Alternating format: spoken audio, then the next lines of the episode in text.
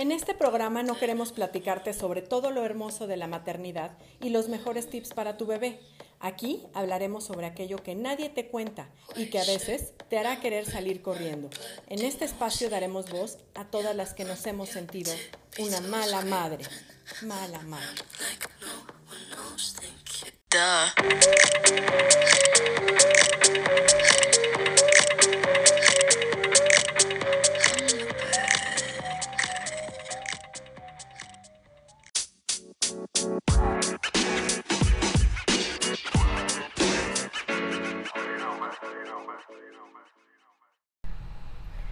Hola, ¿qué tal? Muy buenos días. Me da un gusto enorme, como siempre, recibirlos nuevamente y poder platicar con ustedes en estas crónicas de mala madre.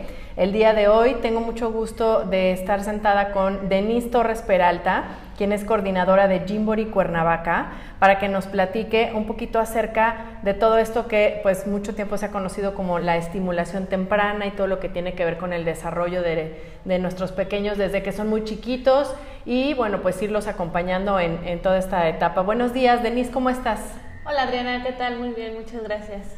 Pues un gusto de estar aquí contigo, Denise, para que em, ustedes aquí en Jimbori pues tienen ya muchísimos años de experiencia y todo un programa a nivel internacional, ¿no? Que tiene ciertos em, lineamientos y que está basado pues como en mucha evidencia, tanto científica como programas desarrollados muy ad hoc. Y me gustaría que nos platiques un poquito, eh, creo que a veces en el ámbito de las mamás, de pronto hace algunos años se puso de moda, digamos, este término de estimulación temprana, que pues básicamente era pensar en que eh, los niños pudieran desde muy chiquitos tener pues un poquito más de eh, motivación, de estimulación. Cuéntanos como de dónde surge esta idea, ¿no? De, por qué se empezó a hablar de este tema ya desde hace varios años. Gracias. Mira, te, te platico un poquito. El término de estimulación temprana, bien lo dices tú, viene desde hace muchos años y principalmente surge de esta necesidad de ofrecerles a los niños desde edades muy tempranas los estímulos, ¿no? que bien lo dice el, término estimulación temprana, todos aquellos estímulos que el pequeño puede recibir y que le pueden funcionar para su desarrollo. Entonces se empezaron a hacer diferentes y distintos programas para que justamente se es, eh, eh, los niños pudieran tener acceso a estos espacios, a estas actividades, a estos eh, materiales de acuerdo a su edad, para que justamente se pudieran de Em, explotar las habilidades con las que los niños nacen, ¿no? Y eso que dices ahorita se me hace súper interesante porque de pronto también empezó a haber un poco como de esta idea de decir, ah, caray, entonces queremos como apresurar las etapas a las que van a llevar los niños, queremos hacer que con esto ellos caminen más rápido, hablen más pronto, eh, que ya se paren, que corran, que ya den marometa cuando a lo mejor todavía no les toca y se empezó a crear un poco también esta eh, pienso yo, falsa idea, ahorita tú nos lo platicarás, de que eh, la gente decía, es que, ¿por qué lo quieres apresurar? ¿no? ¿Por qué quieres acelerar su desarrollo? Cuando en realidad la idea es acompañarlo y sacar lo máximo de cada etapa, pero al ritmo normal o natural que ya todos los niños traen. Lo dices muy bien. Y entonces, el, el, el, boom de la estimulación temprana se, se, empezó como a regar, ¿no? Y entonces era el hit para las mamás y, y, justamente se empezó como a, a, salir de la línea, ¿no? Claro, porque ya cualquiera hacía una reunión en su casa y decía, demos la estimulación temprana. Exacto, ¿no? E, esa es una. Y otra justo lo que tú decías, ¿no?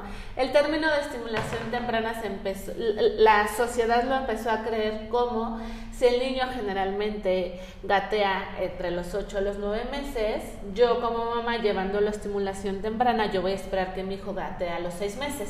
¿no? Que no es el objetivo. no es el objetivo, ¿no? Entonces la, gente empezó a entender estimulación temprana como adelantarlo, a acelerar. Eh, acelerar su desarrollo, exactamente. Esa es una. Y otra, eh, el, término de estimulación temprana también se empezó a entender que era para gente o para niños que tenían alguna capacidad distinta. Ok, como que necesitaban más apoyo en el desarrollo de ciertas habilidades motrices. Que tenían su, este, su área de desarrollo motriz a lo mejor un poco atrasada y necesitaban como Un apretar apoyo. el tornillito, ¿no? Sí. Como para.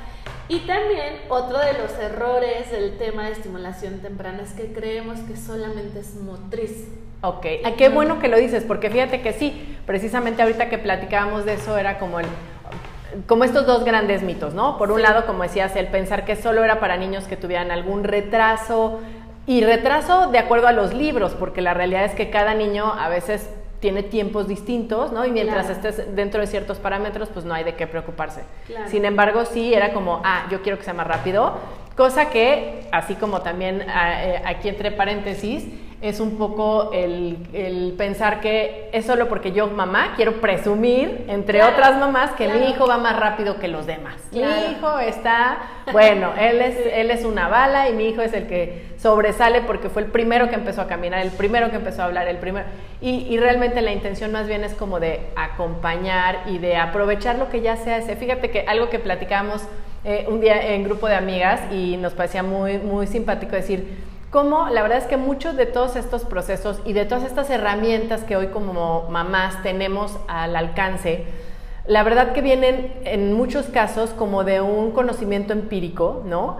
Como este Ricky Ran que nos hacían las abuelitas. ¿no? Y que antes no se le decía que era darle estimulación temprana. Sin embargo, de manera eh, inconsciente, de manera empírica, las mamás, las abuelas lo hacían. Jugar contigo al Ricky Ran, no sé qué, que la cosquillita, que esto. Entonces, un poco como exponerte a esas cosas que te lo permitían. La ventaja es que estos programas ya lo hacen de una manera más formal, estructurada y que además trae una secuencia que ya tiene otros eh, beneficios o que está como más probada y más desarrollada de acuerdo a lo que normas internacionales, a los parámetros mundiales y entonces ya tienes más referencia de que no solo estás pensando en lo que te dijo tu abuelita que hicieras, sino que tiene un fundamento científico. Y lo dices muy bien, porque algo que yo platico mucho con los papás es, lleves o no lleves a tu hijo estimulación temprana, va a caminar, ¿no? Claro. O todos los niños van a gatear, ¿no? Sí. Pero la idea es que tú como papá sepas en qué etapa de desarrollo está tu hijo y qué actividades le voy a ofrecer, qué juegos voy a hacer, Claro. porque el Ricky Ran a lo mejor a los cuatro meses el niño se va a emocionar y va a hacer algún hit, pero puede seguir con el Ricky Ran al año y súper aburrido y entonces, Claro. ¿no? Entonces Sí. a, esa edad ya no, ya no le encanta el Ricky Ran, ¿no? Y Sí. entonces el- los papás empiezan a mal, eh, mal nombrar, Claro. mi niño es hiperactivo.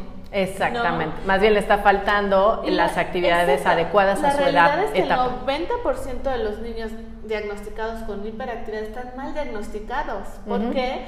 Porque no le están dando lo- ni los juegos ni las actividades acorde a su edad. A su edad. Sí. Queremos que con el, con el mismo juguete que se entretenía horas a los seis meses de edad, queremos que se siga entreteniendo horas Al año. ¿no? Claro. Y entonces ya no le genera ningún, ningún reto al niño. Y Sí. entonces esa es la idea de la estimulación temprana. La idea no Perfecto. es adelantar, la idea no es que haga más cosas de lo que... que sea el primero de su Exacto. grupo en lograr ciertos avances, entre comillas, ¿no? Exacto. Este, motrices o de desarrollo psicosocial, Exacto. lo que sea. La idea es enfocar, la idea es aprender y atender la edad en la que tu bebé se encuentra, ¿no? Saber Sí. qué sí puede hacer, qué no, aún no está listo de hacer, cómo sí hacerlo, cómo no hacerlo. Es como, como papá, como adulto, adentrarme al mundo de mi hijo. En Jimboy usamos mucho un, un, un- un término que se llama sintonizarte con tu hijo, que es justo Ay, que eso está maravilloso, porque además es la idea, no es nada más decir, a ver, el libro dice que esta edad debería hacer algo, y entonces yo lo llevo a una clasecita, como lo llevo a una clase de natación, de lo que sea, y yo me siento a ver qué hace. Aquí la ventaja es que lo importante o parte de, por qué está desarrollado así un programa como el de Jimbori es que lo haces junto con tu bebé o con el niño, ¿no? No, es, no estás como espectador. Tú como mamá compartes ese tiempo, ese espacio, hay otra conexión, ¿no? Y eso te mantiene como muy cercano y eso es lo importante de que lo puedan hacer. Probablemente las mamás que trabajan y dejan a sus niños en una guardería, en algún momento dado, eh, en esos espacios lo hacen en los tiempos que tienen Claro. de sus actividades y eso está perfecto, pero lo importante de que tú tengas también ese ratito de disfrutarlo con tu, con tu bebé, con tu niño, esa hora a la semana, dos horas, que le dedicas y que es su momento, su espacio. Y aprovechar de decirlo, y fuera de la parte electrónica fuera de todo lo que son los adminículos de los cuales hoy nos valemos muchísimo, ¿no? Entonces, como volver a la parte básica, digamos, de, ok, nos vamos a quedar únicamente con em, nuestro juego, con apoyados en ciertos elementos, pero que no son ni la tablet, ni el celular, ni una computadora. Claro, porque nosotros también creemos, y no lo creemos, o sea, la parte científica también lo dice, que los primeros maestros de tu hijo son los papás. Claro. Y que los primeros seis años de vida de tu hijo son los, es la base para lo posterior, ¿no? Sí. Todo lo que tú le des a tu hijo en los primeros seis años de vida, bueno y malo, se le van a dar grabados en el subconsciente. Sí, digamos que es un periodo que una vez que pasó ya no hay cómo recuperar esas conexiones neuronales que suceden en ese periodo de tiempo. Exacto, ¿no? Esa es una. Y qué mejor que empiece justo esta parte de conexión neuronal que la aprenda de sus padres. Claro. Hoy en la actualidad yo platico mucho con los papás y les digo, los tiempos de cantidad se terminaron, ¿no? Porque mamá trabaja. trabaja, papá trabaja, tenemos que recurrir a guarderías o a alguien que no los cuide, ¿no? Y entonces los tiempos de cantidad se terminaron, es una realidad, pero podemos cambiarlos por tiempos de calidad. Y a eso es a lo que se refiere, ¿no? O sea, un tiempo de calidad no es que tú te sientes un ratito a ver cómo tu hijo arma un rompecabezas, ármalo tú con él. Y aquí eso es lo que, lo que se busca este, de tener esa experiencia. Bueno, valga decir que este, yo en algún momento fui también mamá Jimbori y la verdad es que se disfruta muchísimo, ¿no? Y esa es un poco la idea de por qué quería hoy compartirlo con otras mamás, de vale mucho la pena porque son espacios donde disfrutas con tu bebé, aprendes nuevos juegos, eso también es importante, a diferencia de el Ricky Ran o cualquier otro que estaba como en tu entorno cercano, tu familia, que cada familia tiene como sus juegos y, su personalización, pero aquí vas aprendiendo otros y ves cómo, aunque pareciera que todo es un juego, tiene un fundamento de por qué le voy a pegar a la, maletita, por qué voy a echar una carrerita, por qué tiene que subir la escalerita, porque en cada etapa eso le va ayudando a desarrollar o más bien a eh, fortalecer esas partes que de por sí, como bien dices, van a ir surgiendo de manera natural. Claro. Y, lo importante es que tú vas acompañado de expertos en el desarrollo infantil. ¿no? Claro, o sea, sí. que tú eh, encuentras un espacio donde puedes interactuar con tu hijo de diferentes maneras, pero al mismo tiempo tú como papá vas acompañado, ¿no? Una vas acompañada de expertos que te van diciendo, eh, mejorasle así, o te sugiero que hagas esto, ¿no? O veo que tu hijo eh, le puede funcionar mejor esto. claro, porque eso también es importante. Cada niño a lo mejor tiene intereses en ciertos juegos y es ir entendiendo que una es parte de su personalidad, pero que también a lo mejor hay unos que se le complican más y esos son a los que le va a rehuir un poco y entender por qué se le está complicando. Claro, ¿no? Y otra es que estás acompañada en un espacio con mamás o papás que están pasando por la misma etapa que tú. Claro. ¿No? Entonces, cuando eres mamá primeriza, estamos llenos de dudas, no sabemos si mi hijo está haciendo lo correcto, si está adelantado, si está atrasado, si está bien, si está mal. Y cuando tú llegas a un espacio donde compartes con familias, la misma etapa en la que tu hijo está pasando, como mamá se te baja un poquito la ansiedad y dices, ok, no soy la única que está pasando por esto, ¿no? Entonces sientes esta empatía y dices, ok, Digamos que esa parte es eh, un beneficio en la cuestión de interacción social, claro. tanto para tu bebé como para ti, porque tú convives con otros papás y mamás que están en ese. Tú como mamá convives con otros papás y tu hijo convive con otros niños que, que están en de diferentes ambientes, claro, diferentes ambientes, de diferentes culturas, ¿no? Sí. No porque tengan la misma edad y todos vivan en Cuernavaca, que es el que estamos eh, eh, criados, ¿no? Igual. De la misma manera. Claro, y eso siempre enriquece, ¿no? El poder tener otros puntos de vista, el poder eh, intercambiar diferentes prácticas, lo que se va haciendo. Y como bien decías, lo importante es que no solo es la cuestión motriz, de motricidad fina y gruesa, sino que eh, lo importante es que va combinado con, otras, con otros aspectos como mezclar la parte del juego, sí, eso es muy importante hacerlo como a manera divertida para los niños, que también no es como voy a tu clase de, como si fuera una rehabilitación, ¿no? Es algo divertido. Y también combinarlo con música, también combinarlo con una parte de arte o de cuestiones sensoriales, donde ellos puedan estar expuestos a otros estímulos. Sí, eh, cabe adicionar que es importante que todos tengamos en cuenta que todos los seres humanos estamos desde nuestras áreas de desarrollo son cuatro, no nada más es la motriz. La, está la motriz, el área intelectual, el área este, socioemocional y el área del lenguaje. Sí. Es muy común que nos enfresquemos en la parte motriz, porque es lo que se ve. Claro, es lo que más resalta. Es lo que más se nota, el niño que gatea, el niño que no gatea, el niño que ya camina, el niño que no camina. Pero la parte cognitiva, que es igual de importante que la parte motriz, no se nota. Sí. ¿no? es algo visual, ¿no? A lo mejor la parte lingüística sí se puede notar un poquito, pero nos enfrascamos en la parte motriz, ¿no? Y entonces, ¿por qué mi hijo ya gatea?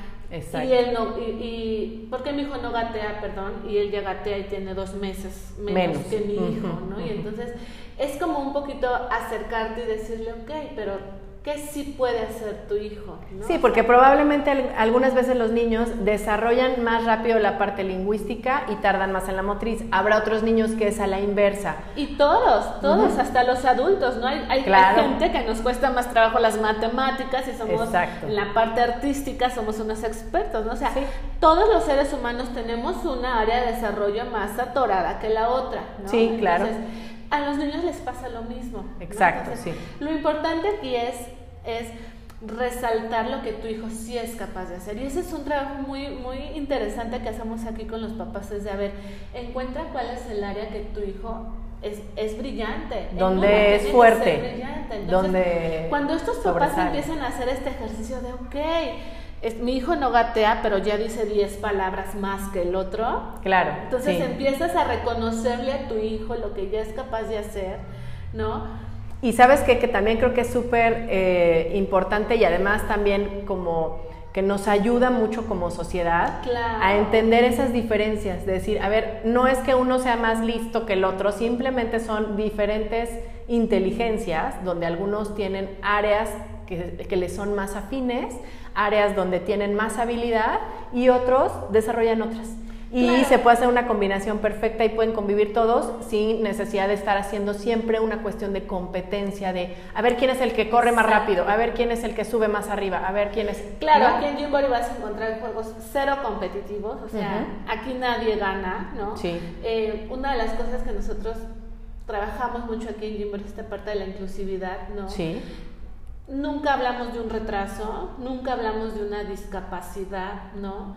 Siempre hablamos de capacidades distintas, porque aún así el niño que no camina, que camina con una andadera, ¿no? Sí. Eh, su capacidad es distinta, ¿no? Porque tiene otras habilidades que a lo mejor la motriz no la tiene desarrollada por X o Y enfermedad o algún diagnóstico con el que haya nacido, pero tiene otra capacidad distinta a la de nosotros. No, y a veces incluso desarrollan otras habilidades como para compensar aquellas en las que no son tan fuertes, ¿no? Entonces, sí, esa parte es muy importante, pero sí también mencionar como sí tiene beneficios, y yo aquí les voy a platicar y me voy a confesar un poco de, eh, platicaba el otro día con Denise esto de, yo cuando eh, era bebé estaba, digamos, en una etapa en la cual todavía no había toda la información que hoy tenemos a la mano, entonces, eh, por ahí algunos que, que, se ubiquen en mi rango de edad entenderán que las andaderas, que hoy sabemos que por favor no, las andaderas no ayudan a la parte motriz,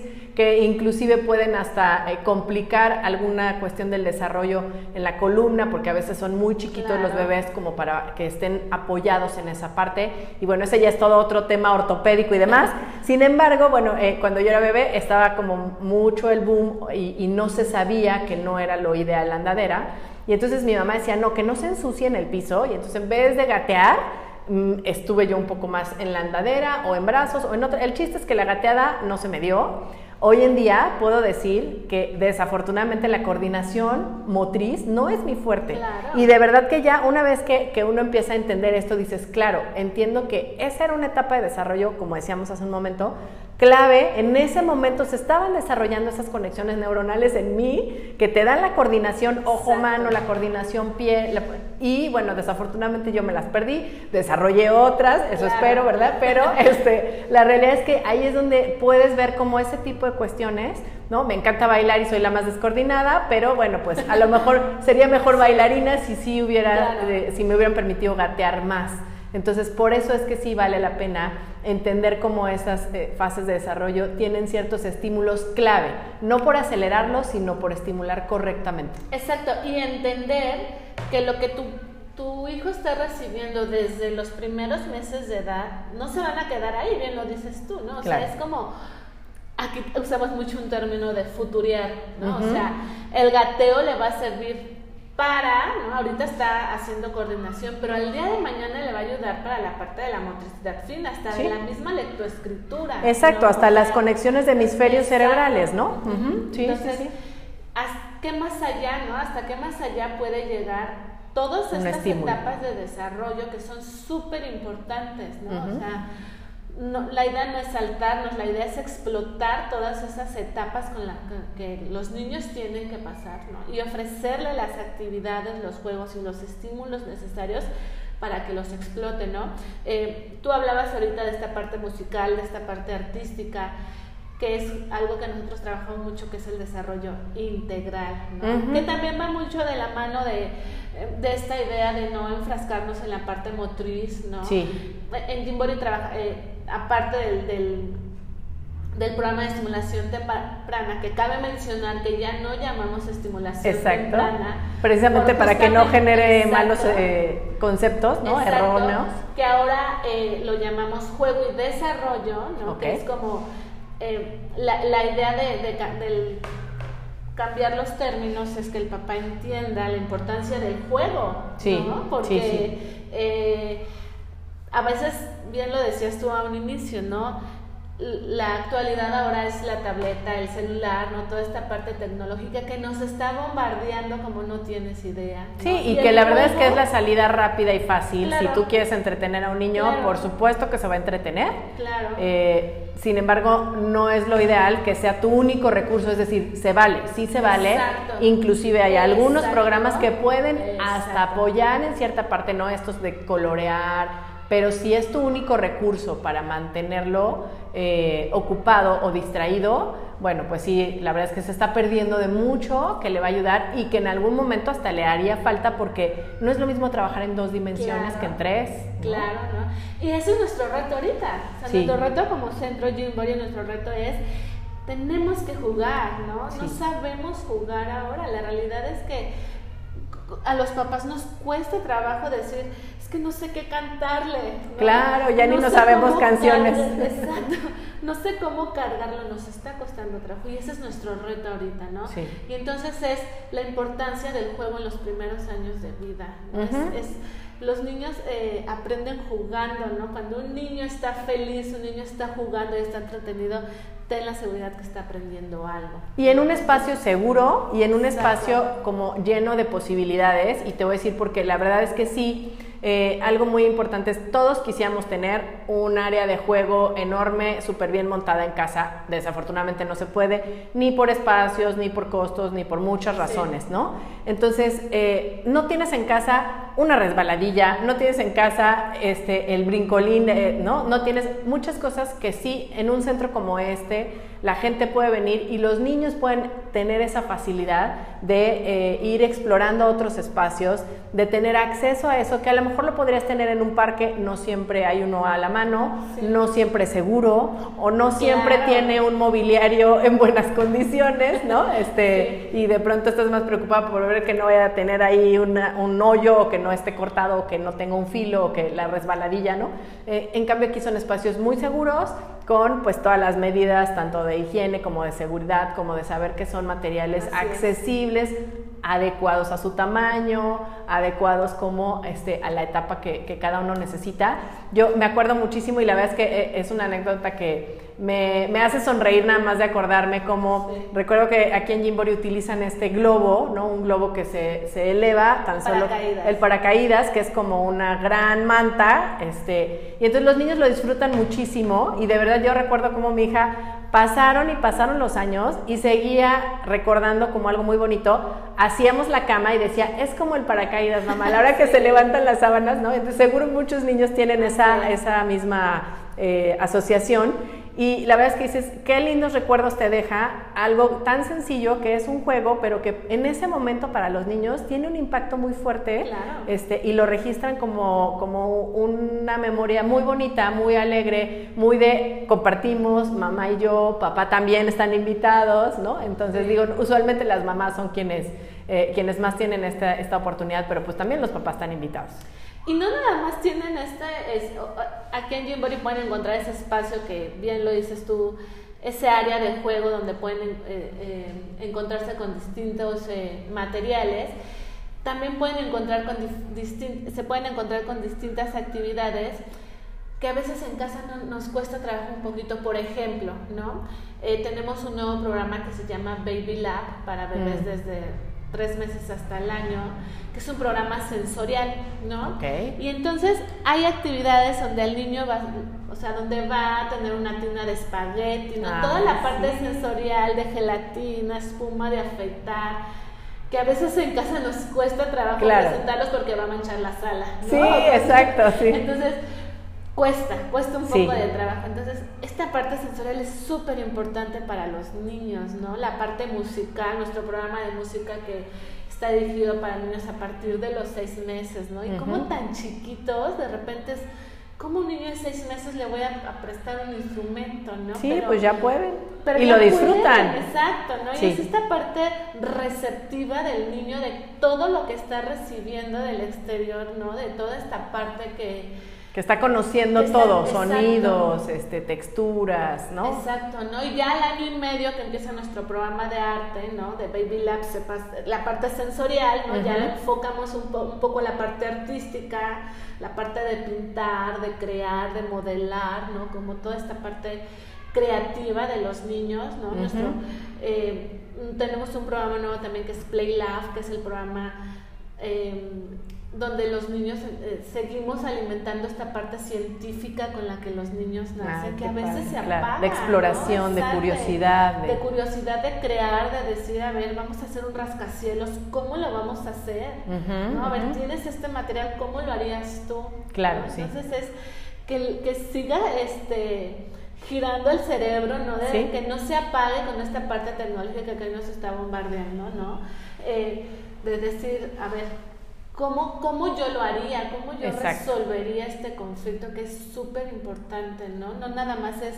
Eh, Recibir, ¿no? Sí, que los niños sean mucho más partícipes de las actividades, porque eso es algo que, comentábamos, el tema eh, digital o tecnológico, sobre todo en algunos casos, es solamente receptivo, ¿no? Puede ser que tengas alguna aplicación, algún juego donde tú interactúas, pero en la gran mayoría de los casos, si yo me siento a ver un episodio de X cosa, solo estoy recibiendo, yo no estoy interactuando, solamente escucho, observo, pero no tengo esa oportunidad de interactuar. Y la idea es que también eso es muy importante al momento que tú puedes tener respuesta del otro lado.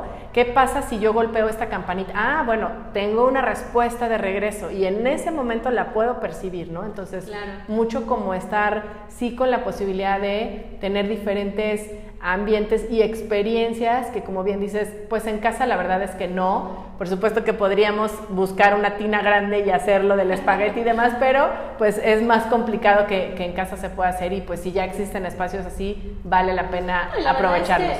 en casa siempre nos... nos nos, angustia la limpieza. Nos, nos, angustia la limpieza y nos gana que tengo que hacer la comida, que ya estoy recibiendo una llamada, bla, bla, bla, bla, bla, y la calidad empieza a bajar. Eso que dices, la verdad es que sí es súper importante como, como tenerlo como una herramienta y como además hacernos un poco al hábito, a lo mejor hasta cierto punto, digámoslo, no obligado, pero sí, porque sabes que ya tengo una clase apartada los viernes de 6 a 7 de la noche. Y entonces, ok, yo trabajo toda la semana, pero ese es mi espacio que ya lo tengo definido y que si yo reservo hacerlo solo en casa, puede ser que como dices me gana él, llegue cansadísima y sabes que hoy no lo hacemos, mañana sí, este, sabes que tengo que poner de una vez una carga de lavadora, tengo que preparar la comida de mañana, tengo que estoy hacer... recibiendo una llamada del Exactamente. estoy atendiendo, ¿no? Y entonces...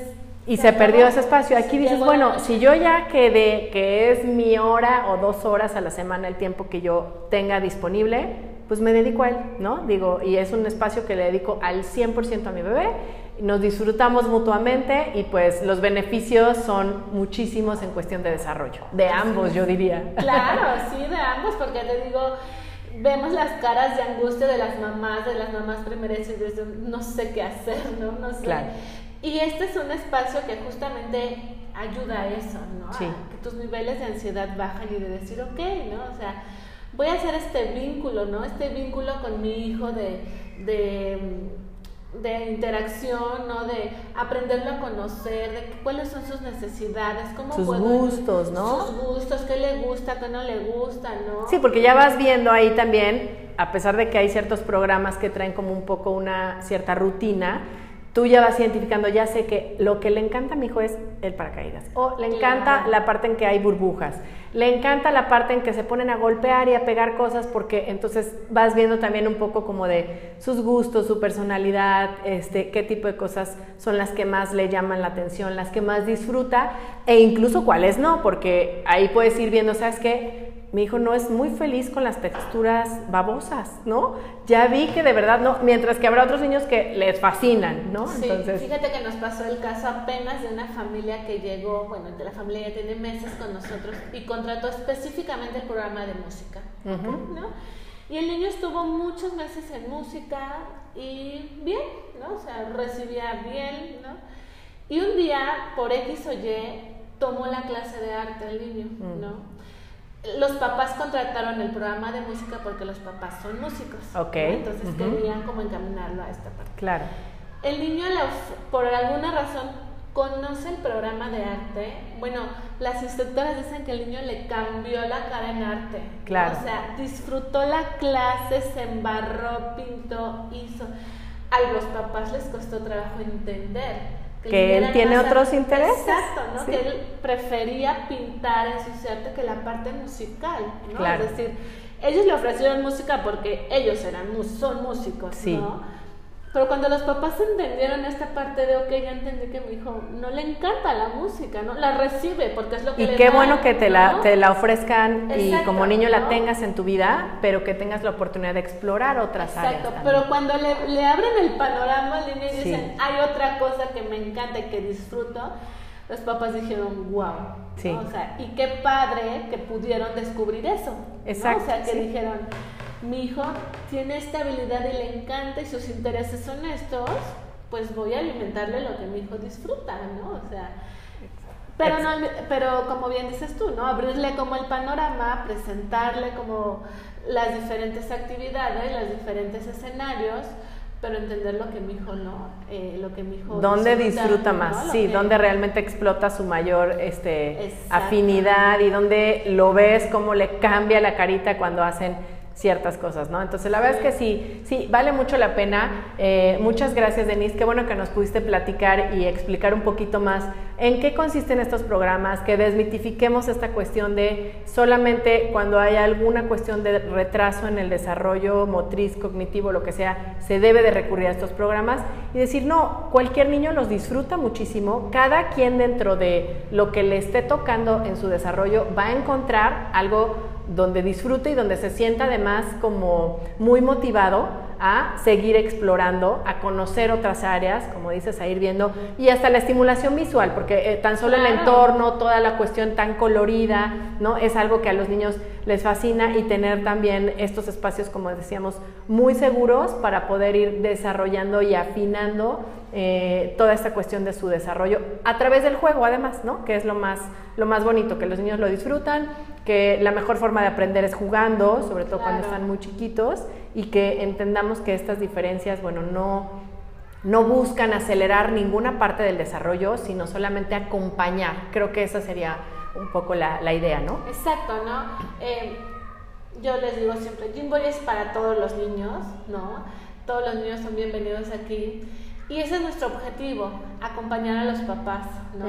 Eh, que ellos se sientan acompañados, que se sientan en confianza de que alguien los está guiando, ¿no? De Sí. que, em, de que tengan esa confianza de decir, ok, si algo no estás, no estás siendo bien, ¿no? O, algo por ahí está atorado, pues a lo mejor alguien me lo puede decir, ¿no? O sea, claro. no somos un centro que diagnostica, ¿no? Pero si nuestra experiencia podría decirte, ojo, ¿no? Por aquí se puede prender un foquito rojo, porque, ¿no? Claro, porque tienen como la referencia de tantos y tantos niños que van pasando por aquí y tener como un mosaico mucho mayor para entender que eh, ciertos parámetros están un poquito a lo mejor fuera del rango y eso te permite, como bien dices, muchísimo más, a lo mejor en el caso de los niños que sí tengan alguna cuestión de retraso motriz, bueno, pues más también beneficios van a encontrar en que haya otro tipo de estimulación que les ayude a lo mejor a compensar un poquito ciertas, eh, ciertas deficiencias que estén teniendo y que independientemente de eso, toda la cuestión de juego y, de, y de disfrute también la van a tener. Entonces, pues si no encasillarlo en que solamente es para ciertos niños, todos pueden disfrutar de ello. No se trata de acelerar a nadie, sino de acompañarlos, de que disfruten, de que exploren sobre todo.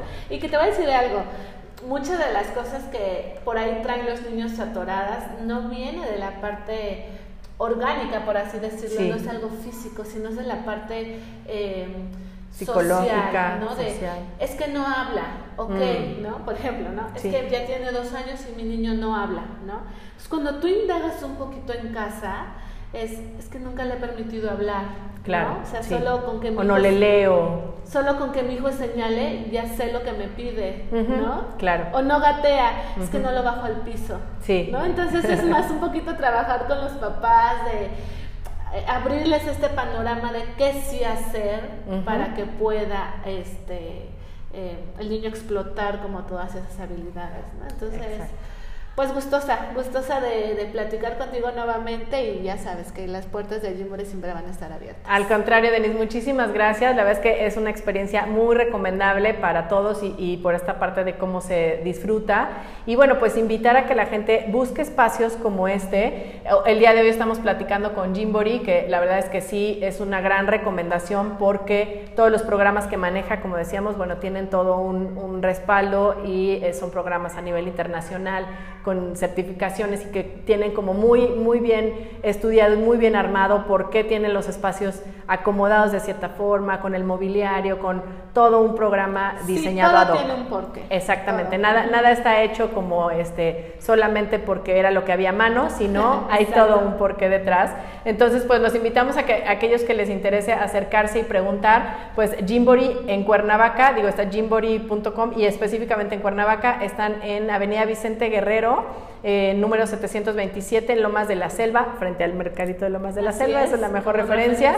Y pueden preguntar en el 372-1717, les dejamos esta información también en nuestras redes sociales para que recuerden seguirnos y ver ahí más datos de nuestros invitados en Crónicas de Mala Madre en Facebook y en Instagram. Y pues un gusto eh, platicar, Denise. Ojalá otro día nos podamos acercar y ya ahondemos más a lo mejor en la parte de arte, ¿no? de otros de los programas que, que ustedes manejan. Con mucho gusto los recibimos. Muchísimas gracias. Supongo que van a tener también curso de verano, por ahí si se quieren acercar a preguntar. Es una excelente manera de ir conociendo también sus programas. Sí, claro, nuestro curso de verano empieza el 8 de julio. Ok. Y este, a, partir de año y medio, que ya cambien los chiquitines hasta los 8 años, están abiertas las puertas aquí. Perfecto, pues muchísimas gracias y pues ojalá que también todo esto eh, les resuene un poco y, y, tengamos más información, que es lo que nos va a permitir no sentirnos tan malas madres. Así es. Gracias. A sus órdenes.